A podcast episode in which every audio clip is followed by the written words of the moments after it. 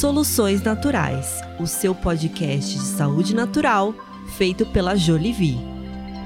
Estou aqui com alguém que eu admiro tanto, que foi quem me abriu os olhos para a possibilidade de trilhar um caminho de saúde que era diferente de tudo aquilo que eu já havia sido apresentada, que é o Dr. Cícero Coimbra. Olá, doutor, muito prazer pelo senhor ter destinado o seu tempo. E o que eu gosto de dizer do Dr. Cícero é que ele ensina, ele é pioneiro né, nos estudos sobre a vitamina D3, ele ensina as pessoas, ele conversa com as pessoas, ele não tem nenhum, nenhum senão em falar com quem não sabe. Então, me lembro que as primeiras vezes que conversei com ele, nem sabia que vitamina D3 não era uma vitamina e ele gentilmente me ensinou tudo. Muito obrigada, doutor. Que isso, eu que agradeço a você essa oportunidade inestimável que você está fazendo. Você está fazendo um bem que para o seu público que é, é, in, não dá para mensurar, porque é, é uma questão assim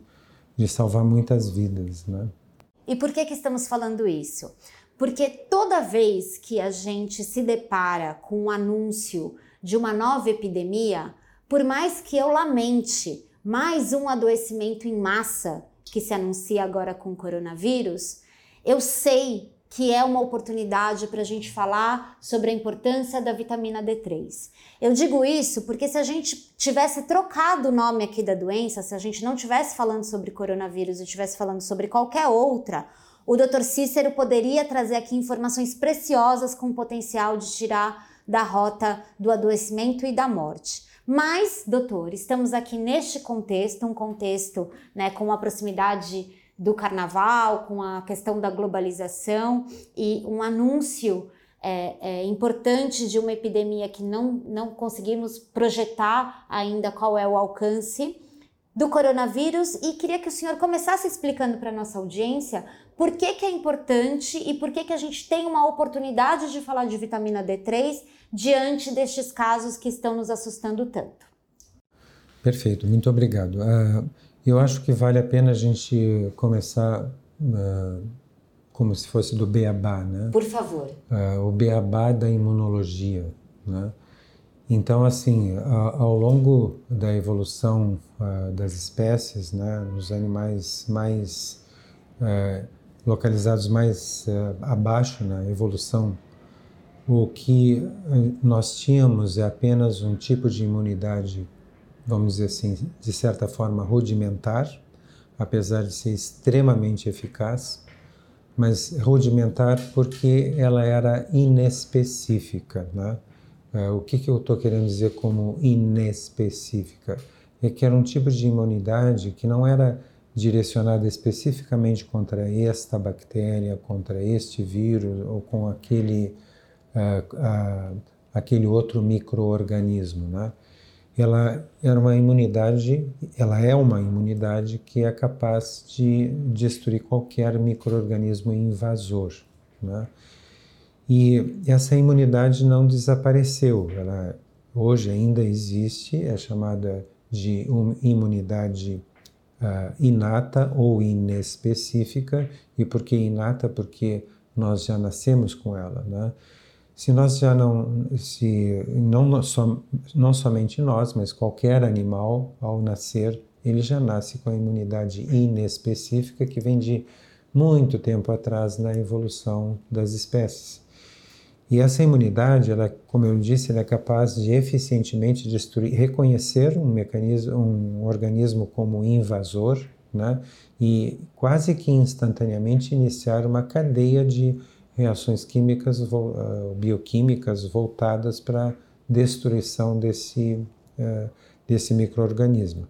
Muito bem. Uh, então, nós, se, se, o bebê não nascesse com ela, né, no momento em que ele uh, saísse do útero materno, ele duraria poucas horas, ele seria, uh, ele sofreria invasão de numerosos uh, agentes patogênicos com quem ele entra em contato quase que imediatamente durante e após o parto. e isso não acontece graças a essa imunidade inata. Então veja só, é uma coisa simples de a gente entender. Quando você é, entra em contato, se o organismo é, é invadido por um uh, micróbio, por um vírus, por uma bactéria que uh, o seu organismo nunca teve contato, você não foi vacinada e nunca teve uma infecção por esse organismo. Você não tem anticorpos contra ele, né? E o que, que resta a você? Só resta a imunidade inespecífica, que continua atuando no organismo humano. Uh, então, essa imunidade inespecífica ela é capaz de, imediatamente, se ela estiver uh, com toda a sua função, uh, com a, toda a potência da sua função em ação, ela é capaz de, eh, de, em poucas horas, destruir o mecanismo, o organismo invasor. E ao longo da evolução das espécies, né, então surgiu uma a gente poderia dizer que seria uma segunda imunidade, né? mas na realidade não foi uma segunda imunidade, foi ela complementou a primeira, uhum. né? e trouxe a essa primeira uma coisa que a gente chama de especificidade, né? de ação e de memória. Então, na primeira, na imunidade inata, ou inespecífica, nós temos como células que combatem uh, os micro-organismos invasores, os macrófagos, por exemplo. Né? E uh, como substâncias que, tão, que estão dissolvidas no nosso, uh, nos nossos líquidos corporais, um grupo de substâncias chamada de sistema complemento. Uhum. Tá? Aí surgiu uma nova, uma nova célula, que foi o linfócito na evolução das espécies e um novo fator uh, humoral que foram os anticorpos. E o que, que eles trouxeram? Eles passaram a controlar, se superpor a, esse, uh, a essa imunidade inespecífica, direcionando essa imunidade específica. Ah, não, eu quero aquele, a destruição especificamente desse germe, uhum. né? Porque uh, no momento em que você foi vacinado ou você uh, teve uh, uma infecção por aquele germe já no seu passado, uh, anos antes da sua vida, então você já tem anticorpos formados pelos linfócitos, né? e o que, que esses anticorpos fazem? Eles identificam como imediatamente como um patógeno, muito mais rapidamente como um patógeno, e, e direcionam a imunidade inata, né? a imunidade inespecífica, para né, destruir especificamente aquele, aquele uh, microorganismo invasor. Mas para isso você já tem que ter tido ou uma infecção anterior ou ter sido de alguma forma vacinado por uh, para que você pra, por, pra, porque você precisa ter anticorpos produzidos pelos linfócitos, né? Numa situação como essa, né, em que você tem um vírus novo surgindo na comunidade, né, que ninguém tem anticorpos contra esse vírus novo, você só tem a sua imunidade inata, inespecífica, que tem que estar mais fortalecida possível. Né? E o maior fortalecedor dessa imunidade inata é o que a gente chama de vitamina D, que foi chamada de vitamina D por engano, porque nunca foi vitamina, né?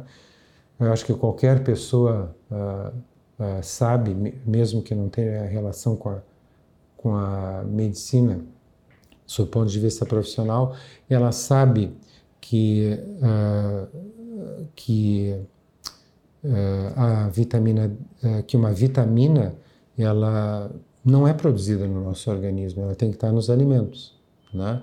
E a vitamina D é produzida de uma forma farta no nosso organismo, bastando que você se exponha ao sol a sua pele seja diretamente exposta ao sol. Só isso já tira ela da categoria de vitamina.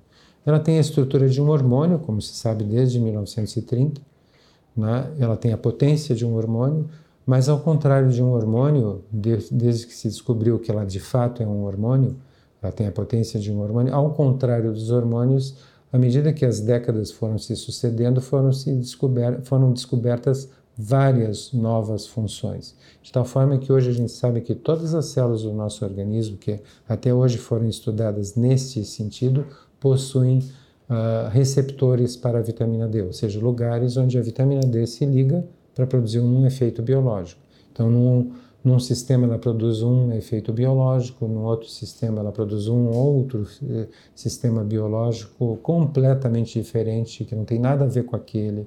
Num outro órgão produz mais um novo uh, efeito, uh, efeito biológico completamente diferente. Né? Então ela controla várias funções do nosso organismo e, é, e infelizmente desde a década de 80 até agora houve um decréscimo progressivo de vitamina D uh, na nossa, no nosso organismo porque as pessoas pararam de se expor ao sol, começaram a colocar filtro solar. Uh, Para você ter uma ideia, filtro solar fator 8 bloqueia 95% da produção de vitamina D. E aí a perda progressiva de todas, toda essa multiplicidade de funções foi fazendo com que as pessoas adquirissem mais e mais doenças completamente diferentes, entre as quais você conta as doenças infecciosas, né? A Organização Mundial da Saúde já em 2017 dá conta por causa dessa perda do controle da vitamina D sobre a imunidade inata, uh, dá conta de que hoje, um quarto da população mundial está infectada pelo bacilo da tuberculose né? e ainda não desenvolveu sintomas. Isso é uma tragédia, porque você imagina, vai ter antibiótico para todo mundo, um quarto da população mundial. A Índia tem a tuberculose como uma das principais, ah, como principal problema de saúde na Índia, né? porque lá pelo menos 6, 6 milhões de pessoas têm tuberculose ativa e estão disseminando a tuberculose entre seus contatos. Uh, hoje ela está uh, uh, fazendo com que, que haja uma mortalidade muito grande, 40, 4 mil pessoas estão morrendo por tuberculose no mundo. E isso é mais uma, uma das doenças infecciosas que estão surgindo e se alastrando progressivamente no mundo em função do fato de que nós perdemos o grande potencializador, regulador do sistema imunológico, que é a vitamina D. Infelizmente, nove entre cada dez pessoas no planeta estão deficientes em vitamina D, e como diz o, o como se diz em vários, vários pesquisadores dessa área, se tornou a condição clínica mais do professor Hollick da Universidade de Boston enfatiza isso, se tornou a condição clínica mais prevalente no planeta. Quer dizer, não existe condição clínica, uh, alteração clínica que afete um número tão grande de pessoas como a deficiência de vitamina D. Infelizmente, a partir de fevereiro de 2018, os laboratórios a conselho da Academia Brasileira de Endocrinologia passaram a adotar como normal um valor de referência para a vitamina D que é a metade do mínimo que a sociedade correspondente nos Estados Unidos, que é a Endocrine Society, considera como mínimo, que é 40 nanogramas por ml. A Sociedade de Endocrinologia, a Academia Brasileira de Endocrinologia, em, se não me engano, em fevereiro ou março de 2018, publicou um documento ah, aconselhando os laboratórios a colocarem como normal acima de 20. Qualquer coisa acima de 20 seria normal para uma população que não está sob risco, que não está, uh, que não está, que é saudável. O problema é que ao fazer isso ela colocou essa população sob risco, né? E infelizmente todos os laboratórios adotaram isso. Então o médico comum ele recebe o, o, o valor da vitamina D e diz ah tá 22 está ótimo, tá? E é a metade do mínimo que a Sociedade de Endocrinologia uh, uh, aceita nos Estados Unidos, a Endocrine Society aceita como mínimo, nem como ideal, mas como mínimo. Doutor, eu, eu escutando o senhor dizendo, né, com essa proximidade e com essa realidade, né, com o coronavírus, e eu escuto de duas formas, né? A primeira, com extrema preocupação, sabendo que 90% da população está com deficiência de um hormônio, que é a vitamina D3, que tem a capacidade de nos proteger contra esse vírus que começa a se alastrar. Ao mesmo tempo, eu também escuto com é, é, um certo entusiasmo e com uma necessidade de passar uma mensagem que as pessoas podem sim começar a investir e correr atrás em, em regularizar essa, essa deficiência, inclusive para estarem fortes para combater esse, esse novo vírus, o coronavírus que se aproxima. É isso mesmo? É um alerta, mas também é uma convocação geral? Sim, é exatamente isso. Você precisa uh, fazer com que você mesma e os seus familiares, os seus entes queridos, os seus colegas de serviço saibam uh, que eles podem, tudo que eles podem fazer é potencializar a imunidade inata. Sempre, como eu disse, sempre que você uh, o seu organismo é invadido por um novo patógeno, um novo microorganismo que nunca teve contato, não tem anticorpos, você tem que potencializar a imunidade inata. E quem potencializa a imunidade inata é ah, infelizmente chamada de vitamina D, porque a quantidade que tem nos alimentos é irrisória. Se você não se expõe ao sol, você tem de, deficiência de vitamina D. Se você se expõe ao sol, mas põe filtro solar, não adianta nada. Uh, mas sim, as pessoas precisam passar a dar vitamina D, a tomar vitamina D. E é importante que a gente fale de doses, né? Uh, existe um, uma, um medo muito grande de dar doses acima do que aquelas que são recomendadas. Infelizmente, as doses que são recomendadas são muito, muito baixas, apesar da quantidade enorme de publicações que critica essas, essas recomendações com doses pequenas.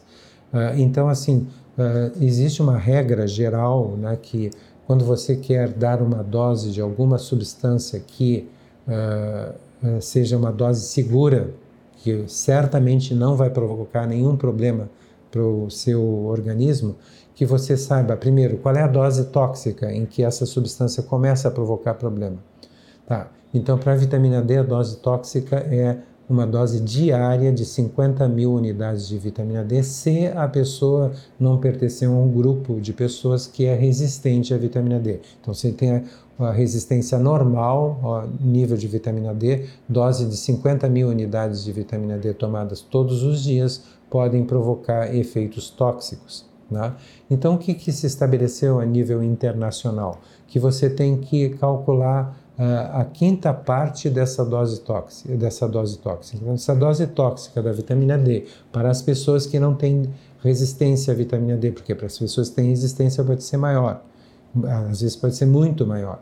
Né? Mas para as pessoas que não têm resistência, que é de origem genética, uh, você tem que dividir essa dose tóxica de 50 mil unidades por 5, vai dar 10 mil. Então, se você tomar 10 mil unidades, que veja, você é a metade da quantidade que você produz por exposição solar, e ninguém jamais se intoxicou por se expor ao sol. Se você se expor ao sol por 10 minutos sob sol forte, 10 minutos na beira da piscina, na posição horizontal, uh, uh, sem protetor solar e tiver a pele clara, for uma pessoa jovem, em 10 minutos você vai produzir 20 mil unidades de vitamina D e aí o seu organismo, nesse período, terminados os 10 minutos, atingidas 10 mil unidades, 20 mil unidades de vitamina D, ele vai desligar a produção para que você jamais se intoxique por vitamina D. Então, se a dose tóxica é 50 mil unidades, você divide por 5, vai dar 10 mil, e 10 mil é metade do máximo que você produz por poucos minutos de exposição solar, incapazes, esse período de 10 minutos, incapaz de provocar câncer de pele, tá? se quer de deixar sua pele rósea no dia seguinte, né? então você sabe que 10 mil unidades é a dose que todos os especialistas, pesquisadores eh, internacionais de vitamina D dizem que é absolutamente segura para uma pessoa que tenha pelo menos 50 quilos de peso. Né? Aí, para crianças, você tem que fazer uma correção dessa dose tóxica, dessa dose recomendada.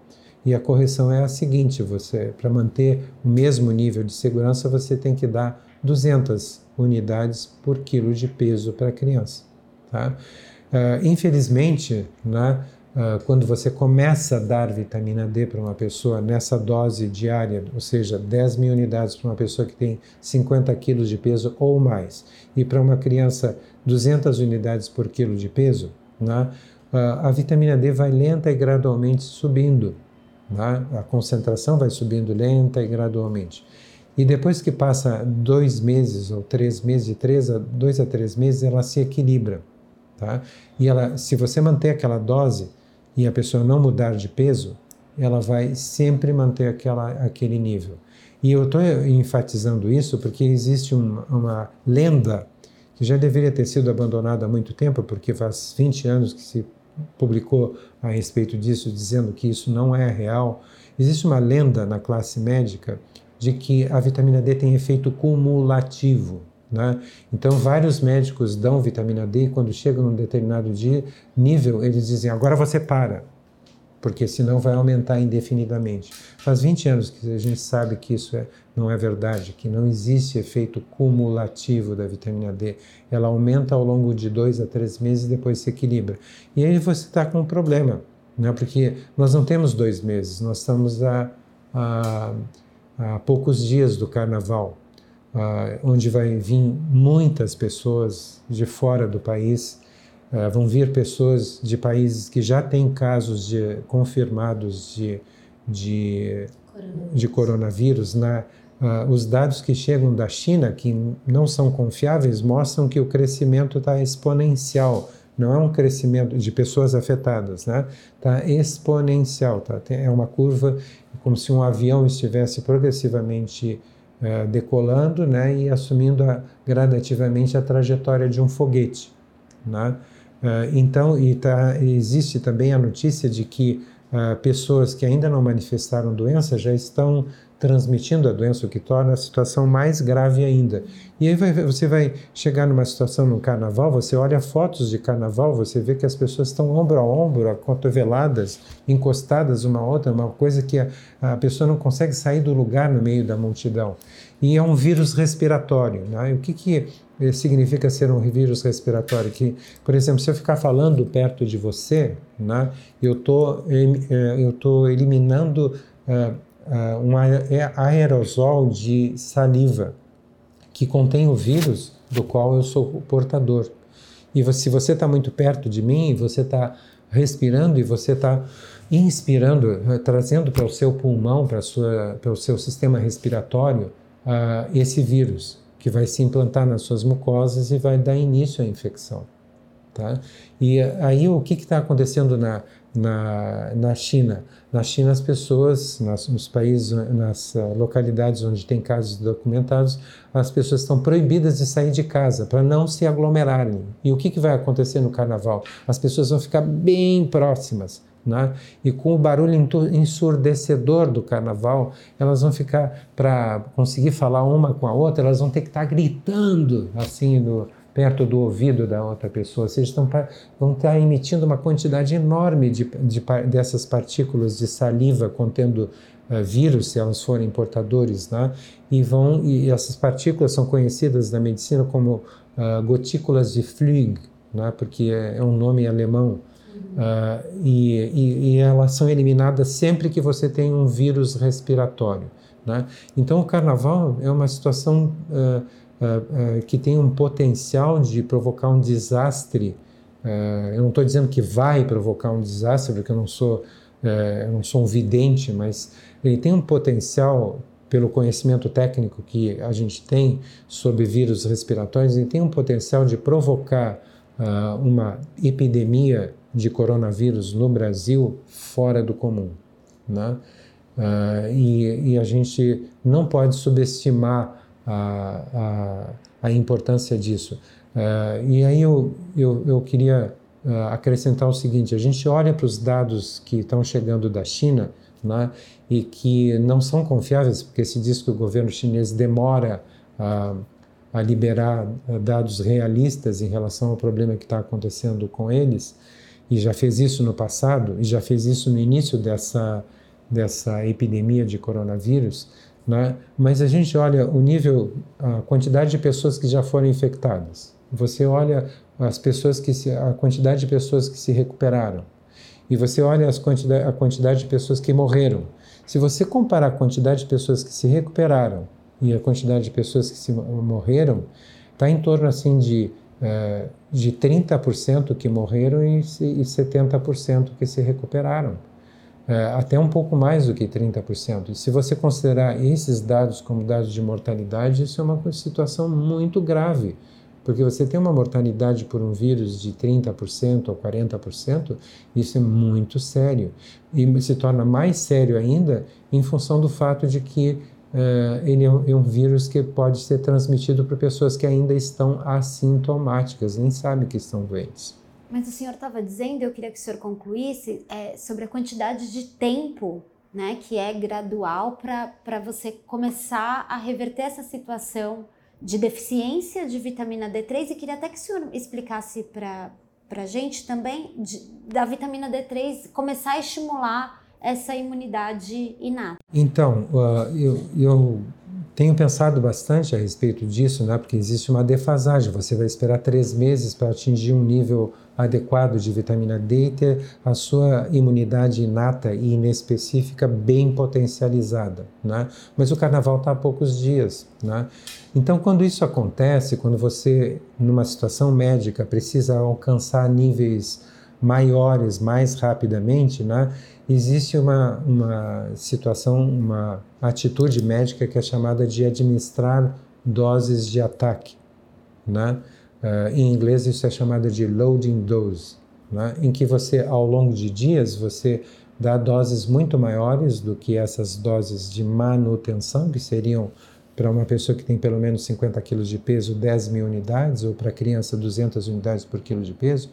Então, durante os primeiros dias, você dá doses muito maiores né, uh, de vitamina D. A experiência que a gente tem tido em relação ao uso de vitamina D, quando a gente necessita dar vitamina D em doses, uh, alcançar níveis mais rápidos, porque a pessoa está sob risco, né? E no caso de uma doença autoimune, uh, uh, então a, a, gente tem tido que dar doses às vezes dez vezes superior a essa durante alguns dias, né?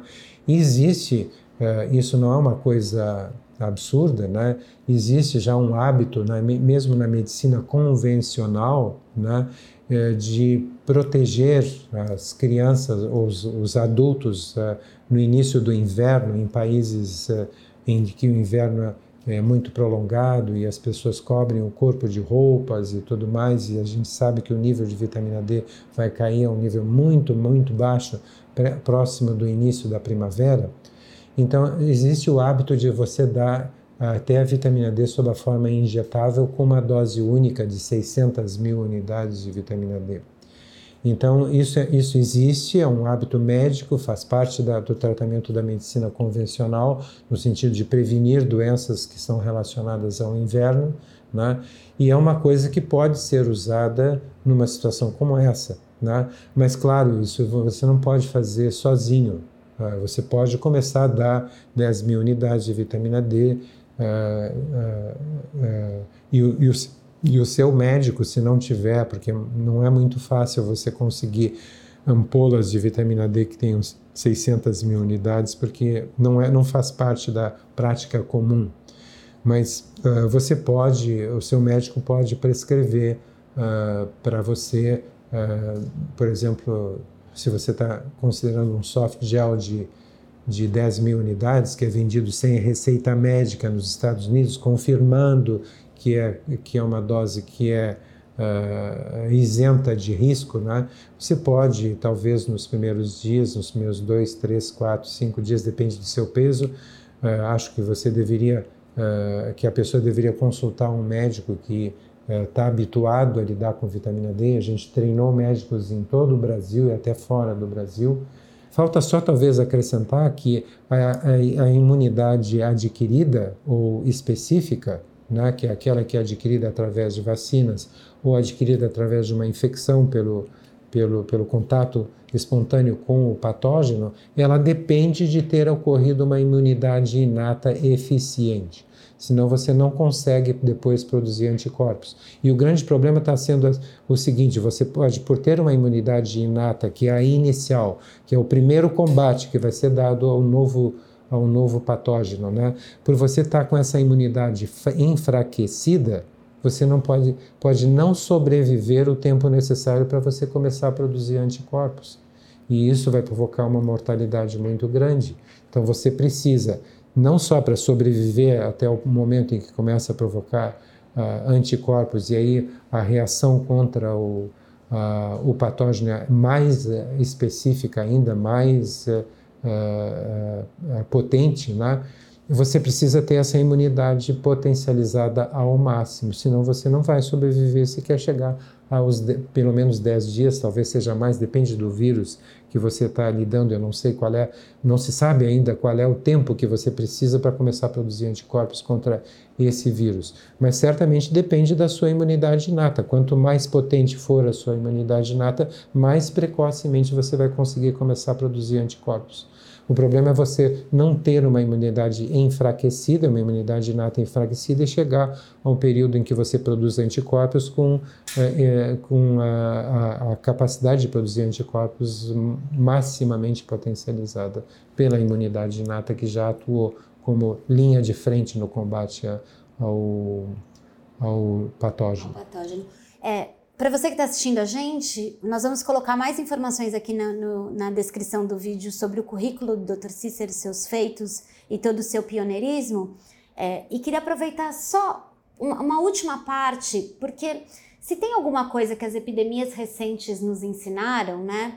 É, se a gente olha para o H1N1 e para o próprio Zika vírus, né? Que, que agora eu cito aqui como é, é, anúncios de epidemia e que mataram pessoas e aprendendo, aprendo sempre com o senhor, gente que morreu e que não precisava ter encurtado a vida por conta de um vírus, é que no alvo dessas mortalidades, né, é, estão também pessoas que são é, que têm algum tipo de adoecimento crônico, né, se morre mais. Todo mundo está vulnerável, mas essas pessoas estão ainda mais, né. Os diabéticos, os obesos, os imunodeprimidos, né, que têm alguma doença autoimune. E nesse contexto, só para a gente falar um pouquinho mais sobre a vitamina D3, ela também tem uma atuação, esse hormônio também tem uma atuação é, é, de apoio e, e, e de, não só de apoio, né? Para essas pessoas muito importantes. Estou querendo dizer para todo esse espectro Sim, de ela, doença. ela é particularmente importante para pessoas que uh, costumam desenvolver esses quadros mais graves de infecção, por exemplo, diabéticos,